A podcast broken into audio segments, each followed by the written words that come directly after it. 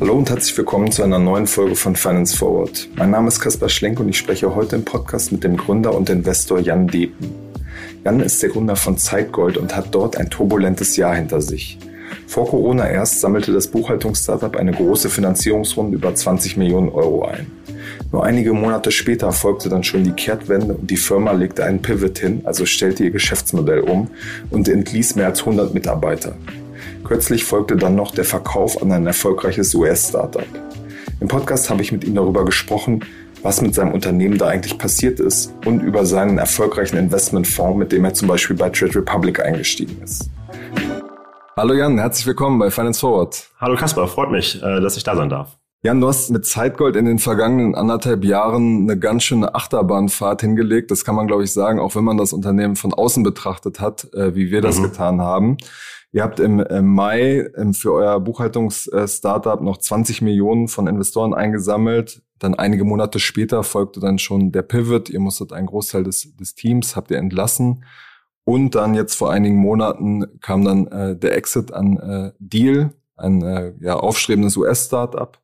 Und genau, wir wollen das heute einfach mal ein bisschen ähm, aufarbeiten und ein bisschen besser verstehen aus deiner Perspektive, was ist da eigentlich in dieser Zeit passiert. Lass uns jetzt zum Start einfach mal anderthalb Jahre zurückspulen, genau mhm. zu diesem Zeitpunkt, als diese große Finanzierungsrunde kam. Vintage ist als Investor eingestiegen. Wo standet ihr da eigentlich gerade? Ja, lass uns gerne noch einen Ticken weiter zurückspulen, äh, sozusagen Ende 2019, weil das muss man noch mit verstehen, um diese Finanzierungsrunde zu verstehen. Die haben wir im Übrigen ähm, tatsächlich Anfang März abgeschlossen, im Mai dann kommuniziert, aber ähm, diese Finanzierungsrunde, die war eigentlich deswegen möglich geworden, weil wir Ende 2019 wirklich in Hypergrowth gegangen sind. Also wir hatten sehr lange unser Produkt entwickelt. Für die äh, Hörer, die das Produkt nicht kennen, ähm, Zeitgold ist ja im Prinzip an den Small Business Merchant gerichtet gewesen, also ein Gastronom beispielsweise, und hat die ganze finanzielle Administration im Hintergrund automatisiert. Also sprich das Kassenbuch, ähm, die Buchhaltung, die Kommunikation mit dem Steuerberater und Rechnungszahlung.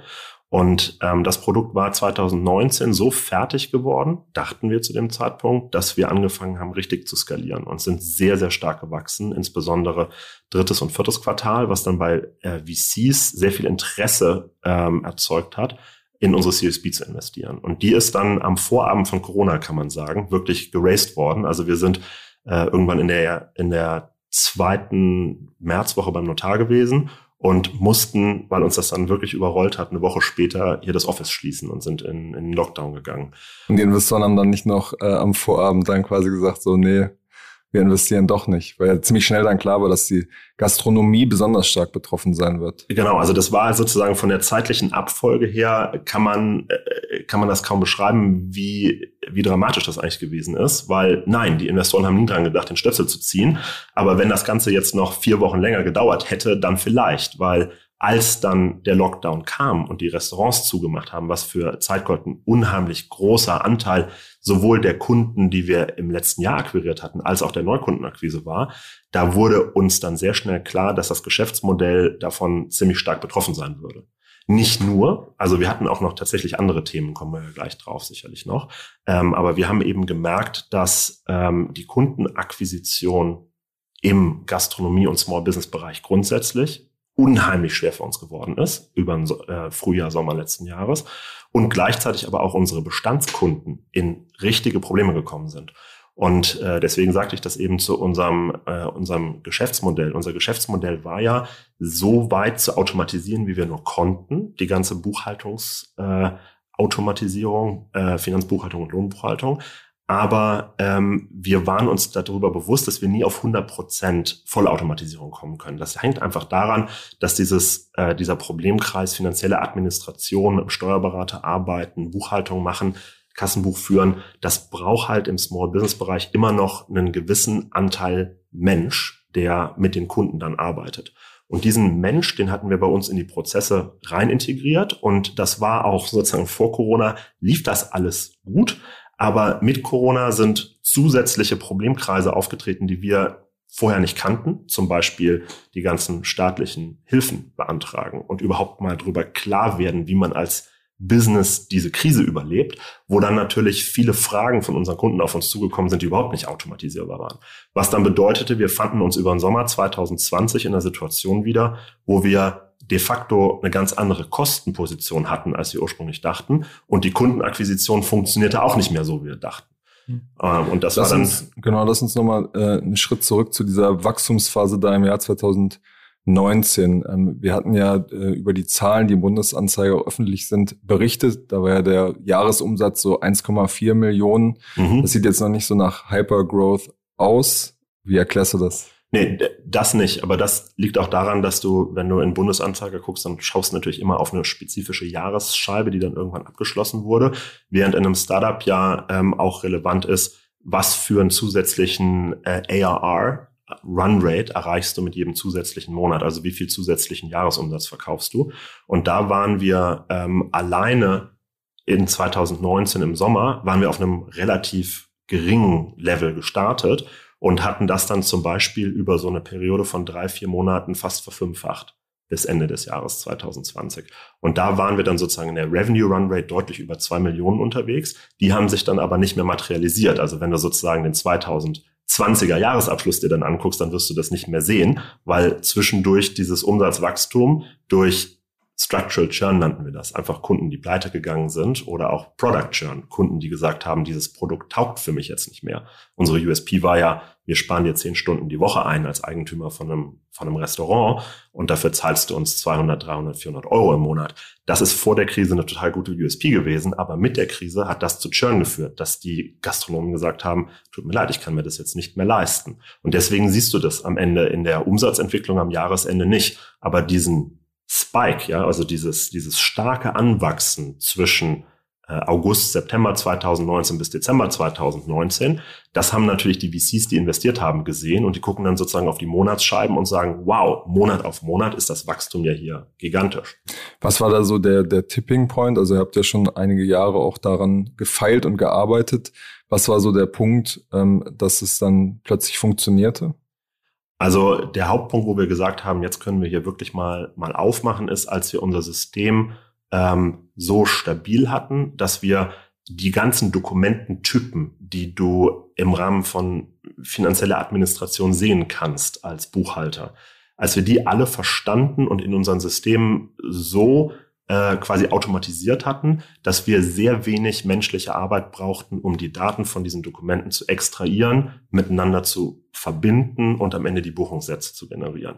Um dir ein Gefühl zu geben, man denkt immer, wie viele Dokumententypen kann es denn da geben? Das sind ja vielleicht Eingangsrechnungen, Ausgangsrechnungen, vielleicht mal eine Mahnung vom Finanzamt gibt aber über 150 unterschiedliche Dokumententypen. Und erst wenn man diese alle versteht, richtig miteinander in Zusammenhang bringen kann und dann das System so trainiert hat mit einem Trainingsdatensatz, dass es auch einen Großteil vollautomatisch machen kann, dann ist der Punkt erreicht, wo man skalieren kann. Und das war bei uns eben so Sommer 2019 ungefähr der Fall. Hm. Die Kollegen von, von Gründerszene hatten da ähm, auch noch berichtet, dass es teilweise dann Beschwerden gab, dass es zum Beispiel Doppelbuchungen gab oder Sachen noch falsch ähm, sozusagen deklariert wurden. Wie, wie erklärst du das? Was, was war da sozusagen der Hintergrund? Also das kann natürlich leider immer mal wieder passieren, insbesondere in einem System, was immer noch weiter lernt. Wir hatten eine ganze Reihe von ähm, Sicherheitsnetzen eingezogen, die zum Beispiel nochmal überprüft, äh, ob eine Buchung doppelt ist, ja, ob eine Rechnung äh, vielleicht doppelt verbucht worden ist oder ein Payment an Lieferanten ähm, das konnte man ja bei uns aus der App mit einem Klick im Prinzip auslösen. Das ist natürlich schlecht, wenn ein Payment, was schon geleistet ist, nochmal in der App erscheint als ähm, das sollte nochmal bezahlt werden. Dafür hatten wir eine ganze Reihe Sicherheitsnetze und am Ende haben ähm, auch Menschen sozusagen die Sachen, wo die Maschine gesagt hat, ich bin mir nicht sicher, schaut da bitte nochmal drauf. Precision und Recall stehen hier nicht in dem Verhältnis, wie es von unserem System eigentlich gefordert ist. Dann haben wir da diese Sicherheitsnetze gehabt, aber es kann natürlich immer, wenn du hunderte äh, Kunden im Monat hast, die teilweise tausende Buchungssätze haben, da kann es immer mal dazu kommen, dass es zu einzelnen äh, Fehlern kommt. Was wir immer gemacht haben, ist dann zu den Kunden zu gehen und zu sagen, sorry, da hat es jetzt eine Fehlbuchung gegeben und wenn es daraus einen Schaden für jemanden gegeben hat, weil man zum Beispiel eine Rechnung zweimal gezahlt hat, was selten vorgekommen ist, aber dann haben wir dafür gesorgt, dass das Geld zurückgekommen ist. Ja. Und wenn es nicht zurückholbar war, dann haben wir das selber übernommen. Also wir haben dann die Kunden schon nicht im Regen stehen lassen. Aber sowas passiert leider, wenn man mit einem System arbeitet, was am, am Ende des Tages auch mit bestimmten Wahrscheinlichkeiten arbeitet. Dann kann auch schon mal was durchrutschen. Hm. Der Vertrieb in diesem Segment ist ja auch nicht besonders einfach, weil es sehr fragmentiert ist und man die, die Gastronomen in Restaurants und Cafés erstmal erreichen muss und dann überzeugen muss, dass sie irgendwie ihre bisherigen Abläufe umstellen. Was habt ihr da für Erfahrungen gemacht? Ja, tatsächlich ist das ähm, eine sozusagen zweischneidige Erfahrung gewesen. Es gibt auf der einen Seite, gab es für uns sehr viele Kunden, die gesagt haben, super, auf sowas habe ich gewartet. Ich möchte jetzt technologisch den nächsten Schritt machen. Ich will diese zehn Stunden in der Woche einsparen und ich bin auch bereit, meine Geschäftsprozesse ein bisschen zu verändern dafür. Also zum Beispiel jetzt auf einmal mein Kassenbuch in der App zu führen und nicht mehr wie vorher vielleicht in der, in der Kladde. Auf der anderen Seite gab es bei uns auch eine Reihe von Kunden, die gesagt haben, diese Technologie, die ist mir eigentlich gar nicht so, so wichtig. Ich komme jetzt hauptsächlich mal, weil ich in meiner alten Beziehung mit meinem Steuerberater und Buchhalter unglücklich gewesen bin. Und ähm, ich versuche jetzt einfach mal das nächste in der Hoffnung, dass das für mich besser funktioniert. Und das war eine, eine Kundengruppe, die es uns nicht immer ganz einfach gemacht hat zu arbeiten, weil das natürlich Klar ist, nicht jeder ist ein super guter, super ordentlicher Buchhalter, ja, mhm. wenn ich jetzt meine Gastronomie führe. Das ist aber für ein System, was auf ähm, Vollständigkeit von Dokumenten beispielsweise basiert, weil nur dann kannst du eine gute Buchhaltung machen, ist das ziemlich komplex. Und mit den Kunden mussten wir dann sehr intensiv auch mit menschlicher Arbeit dran arbeiten. Also was meine ich damit? Telefonanrufe beispielsweise, äh, die dann sagten, sorg bitte mal für, dass die Dokumente vollständig sind. Ich kann sonst deine Buchhaltung nicht machen. Und es war im Grunde genommen eine Art adverse Selektion. Also Leute, die irgendwie mit ihren Steuerberatern nicht mehr klarkamen, sind dann zu euch gekommen. Das gab's auch, ja, mhm. genau. Also das würde ich sagen, ist nicht der, äh, der Hauptanteil der Kunden gewesen, aber die gab's definitiv schon, weil es tatsächlich einfach, ähm, glaube ich, einfach sehr viele äh, Geschäfte gibt, die mit ihren Steuerberatern Buchhaltung nicht so gut klarkommen und die dann auf der Suche nach einem besseren Setup sind, was dann aber nicht notwendigerweise für sie gut funktioniert. Und das ist für uns dann am Ende einer der Punkte gewesen, wo wir dann auch ähm, im Sommer 2020, und ich sagte eigentlich, es ist nicht alles nur Corona hier gewesen, ähm, wo wir im Sommer 2020 uns dann meiner Bestandsaufnahme mit diesen, mit den vielen Kunden, die wir dann gewachsen waren, ja, haben wir uns hingesetzt und überlegt, ähm, ist das hier eigentlich strukturell lösbar, die menschliche Arbeit komplett zu automatisieren, die wir noch reinstecken mussten, um beispielsweise diese Lücken zu schließen, von denen ich eben sprach. Und dann haben wir festgestellt, dass es wahrscheinlich technologisch für uns unglaublich schwer werden wird mit dem Geld, was wir da geraced hatten. Das waren ja über 20 Millionen Euro da im März. Ähm, mit dem Geld bis zur nächsten Finanzierungsrunde die, ähm, die menschliche Arbeit so weit wegautomatisiert zu haben, dass wir dann auf SaaS-Margen von 80 Prozent gekommen wären was ja in also so einem, Software as a Service. Genau, Software as a Service Marge. Da, äh, da muss man wissen, wenn man ein wirklich gut finanziertes Startup ist und gut finanziert bleiben möchte, ja, weil man ja nicht auf einmal profitabel wird, ähm, dann muss man bestimmte Margen einfach zeigen. Und bei uns war das eher so, ähm, heute kann man ja darüber reden, weil mittlerweile sind wir verkauft und das Produkt ist noch nicht mehr auf dem Markt, aber wir sind vielleicht in so eine 30-prozentige Margenregion gekommen, was sich für viele Branchen immer noch sehr, sehr gut anhört, was aber, wenn man Venture Capital finanziert ist, für die nächste Runde eine unheimliche Bürde darstellt. Also das war für uns überhaupt gar kein Selbstläufer, dass wir mit dieser Performance eine, eine neue Runde raisen konnten. Und damit war die fundamentale Geschäftsmodellfrage eröffnet, nämlich Kundenakquisition, insbesondere mit Corona, schwierig, aber in dem Segment sowieso auch nicht so einfach, weil du musst ja im Prinzip die ganzen kleinen Unternehmen erreichen. Das ist äh, durchaus teuer mit einer, mit einer Sales- und Marketing-Maschinerie, die man dafür braucht. Und auf der zweiten Seite hatten wir natürlich das Problem, dass, wie ich jetzt eingangs sagte, durch die menschliche Komponente, die wir noch hatten und die wir nur schwer wegautomatisieren konnten ähm, und bestimmt nicht einfach so mit 20 Millionen auf der Bank, war für uns dann relativ klar, wir müssen unser Geschäftsmodell fundamental verändern.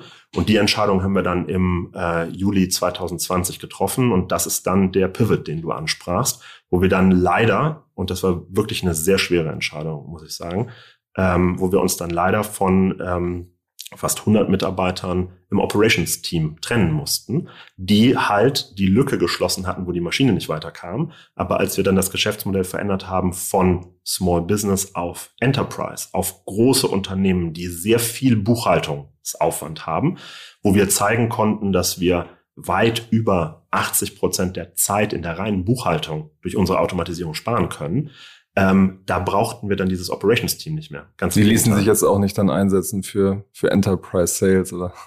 Ne, nee, leider, leider nicht. Also wir haben natürlich aus dem Vertriebsteam schon einige Mitarbeiter behalten, die dann Enterprise Sales gemacht haben. Aber unser Team nach August 2020 bestand eigentlich nur noch aus Entwicklern und Produktmanagern. Äh, also wir sind von über 150 Mitarbeitern in der Spitze in 2020, äh, also quasi im März 2020 sind wir auf etwa 35 Mitarbeiter im August 2020 zurückgeschrumpft. Und das war eben hauptsächlich das Operations- und Sales-Team, was wir leider entlassen mussten. Und übrig blieben ähm, am Standort Tel Aviv und am Standort Berlin eben die ähm, Entwickler und Produktentwickler.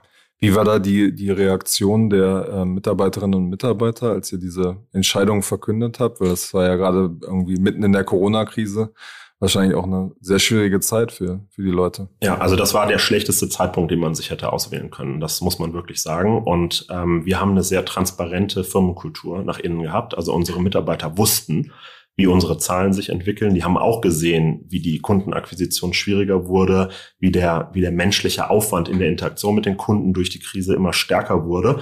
Und deswegen haben viele Leute ähm, so zwischen März, April und Juli schon mitbekommen, dass was nicht läuft. Da haben wir sie auch auf dem Laufenden gehalten und irgendwann im Juli dann äh, alle zusammengerufen und haben ihnen das ähm, eröffnet, sobald wir halt die Entscheidung getroffen hatten. Und was dann, glaube ich, wichtig war, auch für die Stimmung, wir haben ähm, versucht, allen Mitarbeitern so schnell wie möglich reinen Wein einzuschenken. Jeder wusste innerhalb von einem Tag, woran er ist. Wir haben mit dem gesamten Management erst ein Gesamtteam-Meeting gemacht und dann Einzelgespräche und haben dann mit unserem ähm, People and Culture Team allen Mitarbeitern dabei geholfen, einen neuen Job zu finden. Und ähm, das hat zwar nicht für alle Mitarbeiter sofort geklappt, aber wir haben zum Beispiel eine Liste erstellt, die wir dann in Berlin an die relevanten Unternehmen verteilt haben, wo 80 Prozent des Teams innerhalb von vier Wochen einen neuen Job hatte. Das war einer unserer, ähm, das, war, das war ein wirkliches Glück, dass wir immer so viel Wert aufs Team und auf die Auswahl von Teammitgliedern gelegt hatten, dass die, die dann davon betroffen waren, trotzdem schnell was Neues gefunden haben. Gerade beim, beim Thema Entlassung hat man ja, ähm, ja während der Corona-Pandemie immer so Horrorberichte von, von einer Scooter-Company zum Beispiel gehört, dass dann irgendwie die Leute so eine ähm, ja, aufgezeichnete Videobotschaft gesendet bekommen äh, haben und dann war plötzlich der Unternehmensaccount gesperrt und der Laptop ging nicht mehr. Ähm, das ist ja ein, ein unglaublich schwieriges Thema in so einer Zeit, wo man ja sich nicht richtig treffen konnte. Ähm, was man ähm, ja schwierig umsetzen kann. Deswegen würde mich interessieren, wie habt ihr, wie habt ihr das gelöst? Wie habt ihr das gemacht? Ja, also das war in der Tat eine ziemliche Herausforderung, weil ähm, wir eine ganze Reihe von den äh, Gesprächen, die wir dann mit den Teammitgliedern geführt haben, von dem initialen Announcement über die Einzelgespräche, die wir dann innerhalb von einem Tag mit allen Mitarbeitern geführt haben, da musste auf einmal fast alles von auf Zoom passieren, weil wir uns nicht treffen konnten. Und das kann ich dir sagen, ich habe jetzt seit zehn Jahren mache ich Startups und, und habe Personalverantwortung. Das ist wirklich schlimm, wenn du äh, übers Telefon oder über eine Videokonferenz mit Leuten solche Themen besprechen musst, weil du willst eigentlich ganz eng beim Mitarbeiter sein und auch unterstützen in so einer Situation. Das, das geht mit Zoom nur viel weniger. Wie wir uns dann geholfen haben, war, wir haben halt versucht, so gut wie möglich dabei zu unterstützen, die nächsten Schritte dann zu machen. Also zum einen sehr transparent den Mitarbeitern zu erklären, was ist hier eigentlich gerade passiert, äh, was bedeutet das jetzt für dich konkret und wie kann das jetzt weitergehen. Das bedeutet auf der einen Seite, dass wir mit unseren Investoren darüber gesprochen hatten, dass wir ähm, mehr finanziell machen müssen, als wir in der Situation gesetzlich verpflichtet waren. Also wir haben deutlich bessere Compensation Packages, haben wir das genannt, den Mitarbeitern gegeben, damit sie einen Ticken weicher fallen. Ja, wir haben sie dabei unterstützt, neue Jobs zu finden. Ähm, wir haben eine Liste erstellt, die wir dann an die Startups in Berlin verteilt haben, wo drauf stand, ähm, welche Mitarbeiter mit welcher Qualifikation werden äh, werden frei. Aber wir haben auch ganz äh, ganz persönliche Dinge für die Mitarbeiter getan. Wir haben zum Beispiel ähm, jeden Abend in verschiedenen Gruppen einen Zoom-Chat aufgemacht, wo, wo sich Mitarbeiter treffen konnten und über die Situation sprechen konnten. Wir haben dezidierte Mit euch oder ohne Mit uns. Ja. Also die gab es mit uns, wenn jemand darauf Lust hatte. Die gab es aber auch ohne uns. Die gab es mit Managern ähm, von uns. Die gab es aber auch einfach nur mit dem Team. Ja, wir hatten einen, einen Slack-Kanal, wo du auch anonym reinschreiben konntest, was dir jetzt gerade äh, überhaupt nicht passt. Und äh, wenn es Härtefälle gab, haben wir so einen Härtefallfonds aufgelegt, wo du total unbürokratisch sagen konntest, tut mir leid, aber das Compensation Package, das reicht für mich ich, nicht. Ich, ich brauche mehr. Aber ich glaube, das Wichtigste war einfach dabei zu sein und eben nicht zu sagen, das ist jetzt hier das Ende von unserer Beziehung, und wir schalten euch die E-Mail und den Slack ab und ihr müsst das Handy und den Computer abgeben, sondern ganz im Gegenteil, das als einen Prozess zu begreifen. Einen sehr schmerzhaften Prozess, der für alle Beteiligten wehtut, aber der deswegen gut funktioniert hat, weil wir über ein paar Wochen den Mitarbeitern geholfen haben, A, zu verstehen, was ist da Schlimmes passiert und B, dabei zu helfen, zu verstehen, es geht jetzt weiter. Und in dem Moment, wo dann viele Mitarbeiter auch schnell was gefunden haben, ich sagte ja, ich glaube, 80 Prozent der Leute hatten innerhalb von einem Monat äh, einen neuen Job ähm, dann war auch die, die Stimmung in dem Team gleich deutlich besser. Also wir hatten zum Glück äh, immer das Glück, dass auch unsere Teammitglieder das, das verstanden haben, was hier passiert ist, so schlimm die Situation für alle persönlich war. Hast du denn dann noch ein, ein gutes Verhältnis, stehst du noch in Kontakt zu den, zu den ehemaligen Kollegen? Ja, auf jeden Fall. Also wir haben allen gesagt, ihr dürft jederzeit wieder zu uns kommen, wenn ihr, wenn ihr irgendwie eine Frage habt, was eure persönliche Zukunft betrifft. Wenn ihr eine Referenz braucht, ruft uns an. Ich mache heute noch bestimmt zweimal in der Woche einen, einen Reference Call, und das ist jetzt ja schon ein Jahr her, wo Leute, die jetzt den übernächsten Job sozusagen äh, annehmen wollen, ihren neuen Arbeitgebern sagen, können wir nicht mal mit den, mit den Cycle-Gründern sprechen. Der Stefan macht das auch noch, Kobi macht das auch. Und ähm, wir haben ähm, sozusagen, wir nennen das die Zeitgeld-Alumni, ja, die sehen sich äh, auch regelmäßig in kleineren Gruppen. Also jetzt durch Corona haben wir noch nicht wieder alle alle ehemals 150 zusammengebracht. Aber gerade heute Abend ist wieder ein Abendessen, wo wir mit zehn Leuten aus dem alten Zeitgoldkreis äh, gemeinsam Abendessen gehen. Wie ging es dann weiter? Mit der Entscheidung im Prinzip im August ein Enterprise-Produkt zu bauen und mit dem Aufstellen des Teams das auch zu können, haben wir dann im Prinzip bis Ende 2020 sehr stark an diesem Produkt gebaut. Und ähm, wir haben dann sehr schnell begonnen, als uns klar wurde, wie dieses Produkt aussehen wird, was eben auf der Technologie basierte, die wir vorher gebaut hatten, also Buchhaltungsautomatisierung, Lohnbuchhaltungsautomatisierung, haben wir angefangen, das quasi an die ersten potenziellen Kunden ähm, zu verkaufen. Und da äh, passierte dann eines, da kam dann ein sehr großer Accounting-Konzern äh, auf uns zu und sagte, ähm, passt mal auf, das ist ja hochinteressant, was ihr da gebaut habt. Wir haben hunderte Millionen Euro Personalkosten in Deutschland, die durch Buchhaltung verursacht werden. Und mit euch können wir das ja um äh, 50 Prozent plus senken. Habt ihr nicht Lust, diese Technologie an uns zu verkaufen? Also sprich, wollt ihr nicht die Firma an uns verkaufen? Und zu dem Zeitpunkt dachte ich noch, ähm, warum sollten wir das überhaupt überlegen? Haben das dann im Investorenkreis beschlossen, ähm, dass wir uns das mal näher anschauen, haben das dann über ein paar Monate gemacht und kamen zu dem Schluss, dass zwar sozusagen das jetzt nicht die richtige Heimat für Zeitgold wäre, aber dass es trotzdem drüber nachdenkenswert wäre, ob wir nicht diese Technologie, die für uns ja aktuell zwar sehr gut funktionierte, aber noch kein Produkt auf dem Markt war. Mit dem haben wir noch keinen Umsatz gemacht. Ja, äh, den, den Umsatz hatten wir mit dem alten Produkt ja quasi abgeschlossen. Also standen wir wieder bei äh, kannst du sagen, einer sehr gut finanzierten Company, die de facto Seed Stage war, was den Go-to-Market-Ansatz anging, standen wir da und mussten uns fragen, wollen wir jetzt das Produkt wieder auf den Markt bringen mit allen Herausforderungen, die das beinhaltet? Man weiß ja nicht, ob das wirklich so funktioniert, wie man sich das vorstellt. Oder wollen wir nicht lieber mal schauen, ob wir mit der Technologie und der IP, die wir gebaut haben, in einem anderen Setting, einem anderen Unternehmen dabei helfen können, deutlich schneller Fortschritte zu machen, als sie das ohne das könnten. Und dann sind wir in einen strukturierten Prozess gegangen, wo wir ganz äh, absichtlich mal mit einer Reihe von Technologieunternehmen gesprochen haben.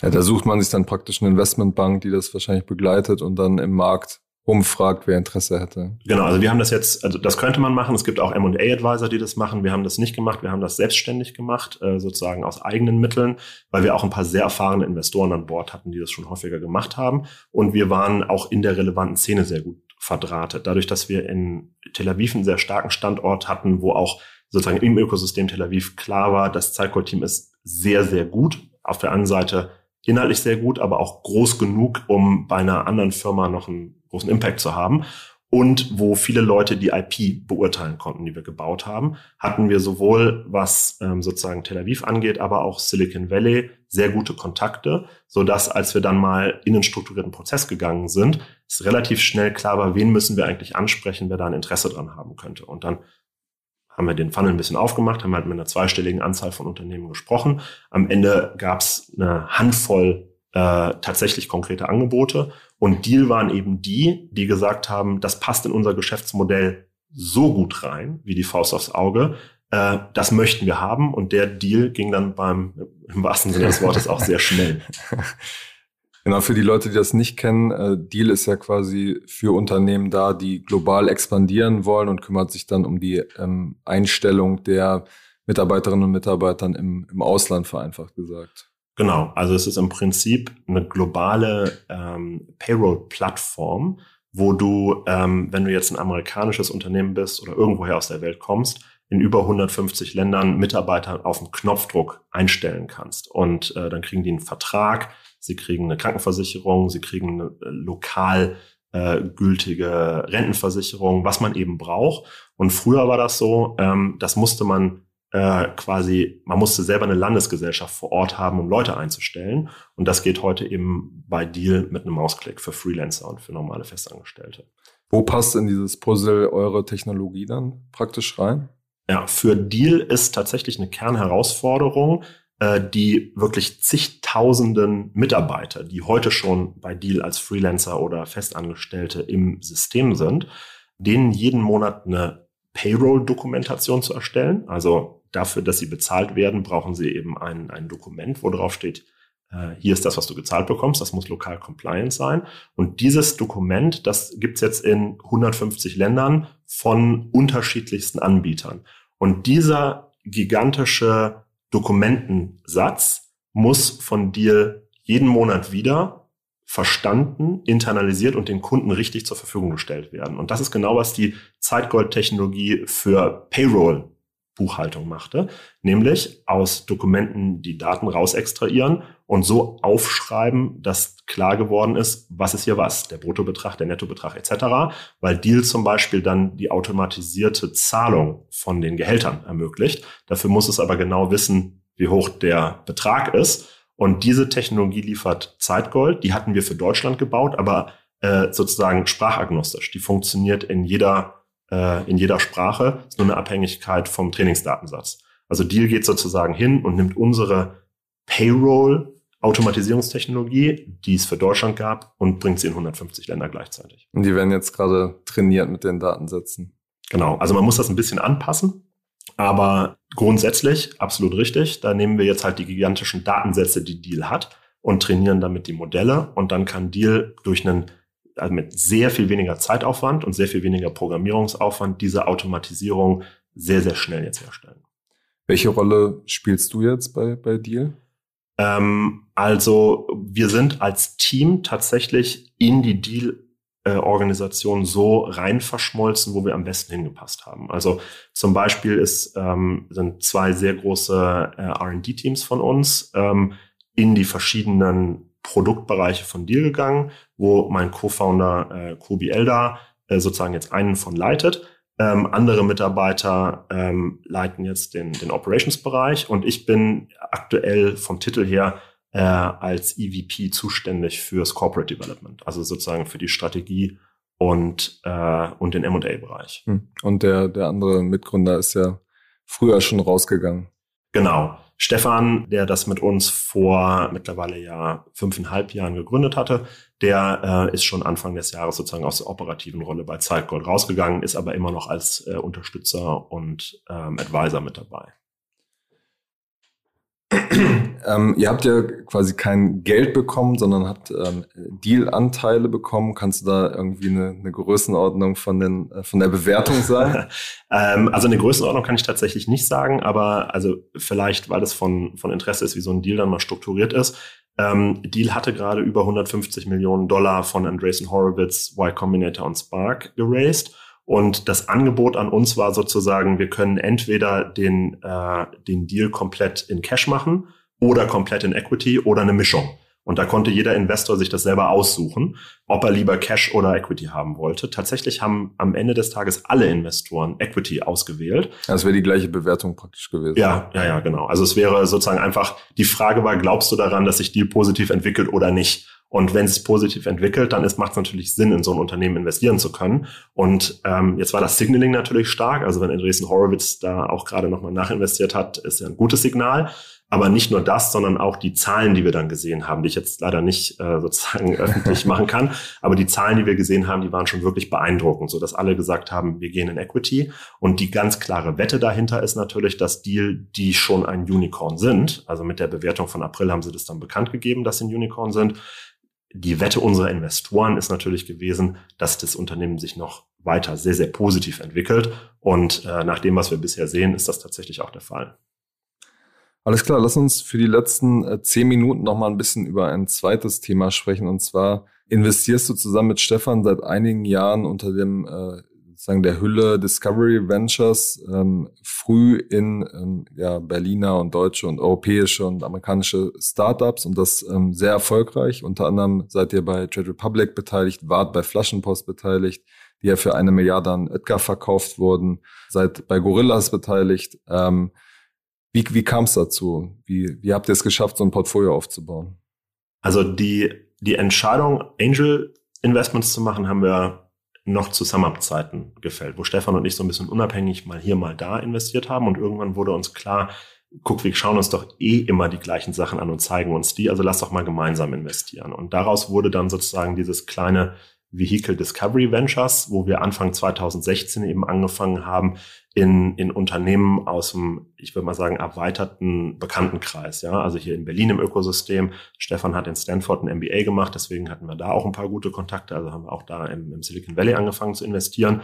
Und dann haben wir gesehen, dass uns das unheimlich viel Spaß macht. Also wir haben ja auch äh, parallel zu diesem Angel Investing Zeitgold gegründet, aber wir haben gemerkt, und jetzt spreche ich mal nur für mich, ich werde ein besserer Unternehmer dadurch, dass ich mich regelmäßig mit jungen, innovativen Unternehmern und Unternehmen unterhalte, ähm, weil ich da immer was lerne über neue Ansätze, neue Ideen. Gleichzeitig kann ich natürlich meine Erfahrungen mit einbringen. Und ähm, das war eine, eine gute Kombination, die dazu geführt hat, dass wir irgendwann auch viel stärker gefragt worden sind von Unternehmen, hey, wir haben ja was Interessantes, hast du nicht Lust, mal darauf zu gucken?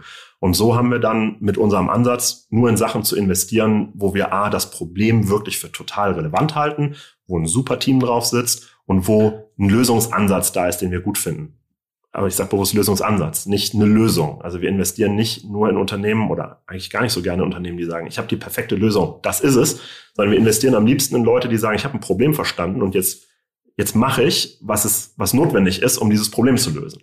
Und das hat eben dazu geführt, dass wir jetzt über die Zeit ein, ein gutes Portfolio aufbauen konnten, sind dann äh, tatsächlich aber irgendwann auch dazu übergegangen, neben unserem eigenes Geld ähm, auch noch das Geld von einer ausgewählten Anzahl von Partnern zu investieren, die quasi über uns mit in diese Startups investieren. Aber also wir sehen uns ja als, als Angels, ganz klar. Da sind ja, glaube ich, die, die Flixbus-Gründer sind ja, glaube ich, mit an Bord und eine Reihe anderer bekannter auch Gründer. Genau, also wir, äh, wir machen das sozusagen nicht so öffentlich, aber ähm, die Flixbus-Gründer genau sind dabei und sonst eine Reihe von sozusagen Unternehmern aus dem Ökosystem, aber auch Leute, die eher von außen kommen. Ne? Also Leute, die vielleicht ähm, DAX-Vorstand sind oder mal Seniorpartner in der Beratung gewesen sind, äh, die jetzt selber vielleicht nicht einen Zugang zum Ökosystem haben, ähm, aber trotzdem gerne dabei sein möchten. Und das war für uns eine gute Kombination, weil ähm, sozusagen dadurch, dass wir jetzt auch das Geld Dritter mitverwalten, können wir einfach mehr Investments machen. Und so machen wir jetzt pro Jahr sechs bis acht Investments, die ähm, uns die Möglichkeit geben, auch einfach ein breites Portfolio aufzubauen.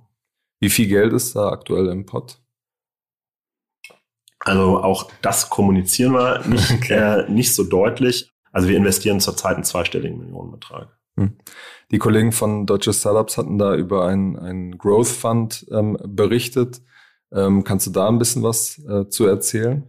Ähm, ja, den, den gibt's tatsächlich. Das wird in Deutschland ja auch immer sehr transparent, weil man sowas ins Handelsregister eintragen lässt. Aber wir hatten ähm, aus den bisherigen Investments, die wir gemacht haben, ein paar äh, Erfolge. Du hast ja eben einige genannt und wir haben dann irgendwann festgestellt, dass ähm, die Prorata-Rechte, die man hat, wenn jetzt wirklich ein Unternehmen, wo man sehr früh investiert hat, ein Unicorn wird, dann sind die Prorata-Rechte teilweise mehrere Millionen Euro die man investieren müsste, um sein Prorata zu machen. Also sprich, um sein, Dein nicht Anteil, verwässert zu werden. Ja. Und da haben wir festgestellt, dass das sozusagen aus den Mitteln, die wir hatten, gar nicht mehr ging. Wir haben jetzt in äh, sozusagen nachvollziehbar äh, fünf Unicorns investiert und ähm, nicht nur bei denen, sondern auch bei denen, die auf dem Weg dahin sind, stellt sich immer wieder die Frage, wenn auf einer drei, vier, 500 Millionen Bewertung geraced wird oder auf einer zwei, drei Milliarden Bewertung, was ja mittlerweile auch passiert, ähm, wo kommt eigentlich das Geld her, um so ein Prorata zu machen? Und dafür haben wir ganz spezifisch diesen, äh,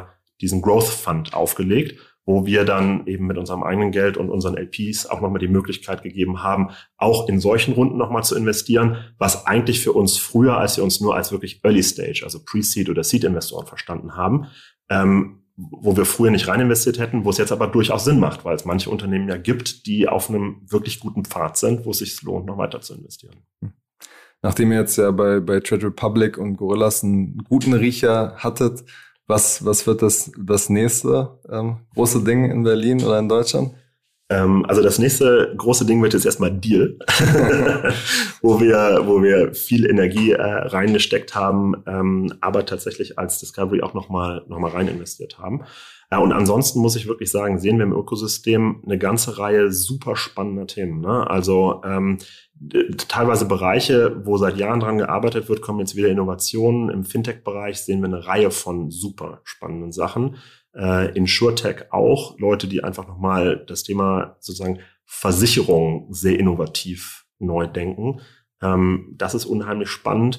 Was wir aber auch sehen ist, wir gehen ja mittlerweile sehr stark auch sozusagen über die Grenzen von Deutschland raus und wir sehen, dass in Lateinamerika beispielsweise eine Reihe von Themen äh, jetzt anfangen zu greifen, die in den USA und in Europa vielleicht schon von einem Jahr oder zwei gegriffen haben. Also Stichwort Neo-Broker oder Neo-Bank. Aber viel ähm, schneller wächst. Viel schneller wachsen, weil die Bevölkerung das aufsaugt wie ein Schwamm.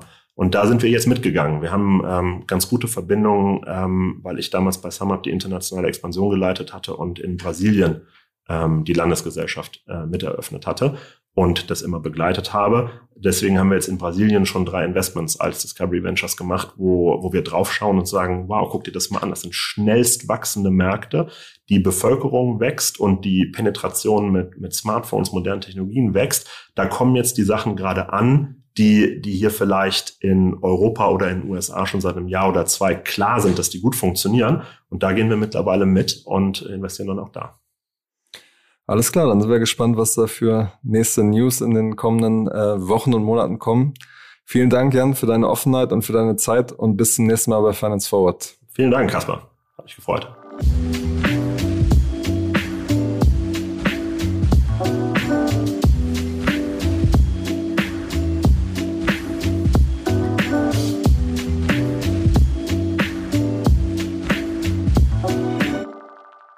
Dieser Podcast wird produziert von Podstars bei OMR.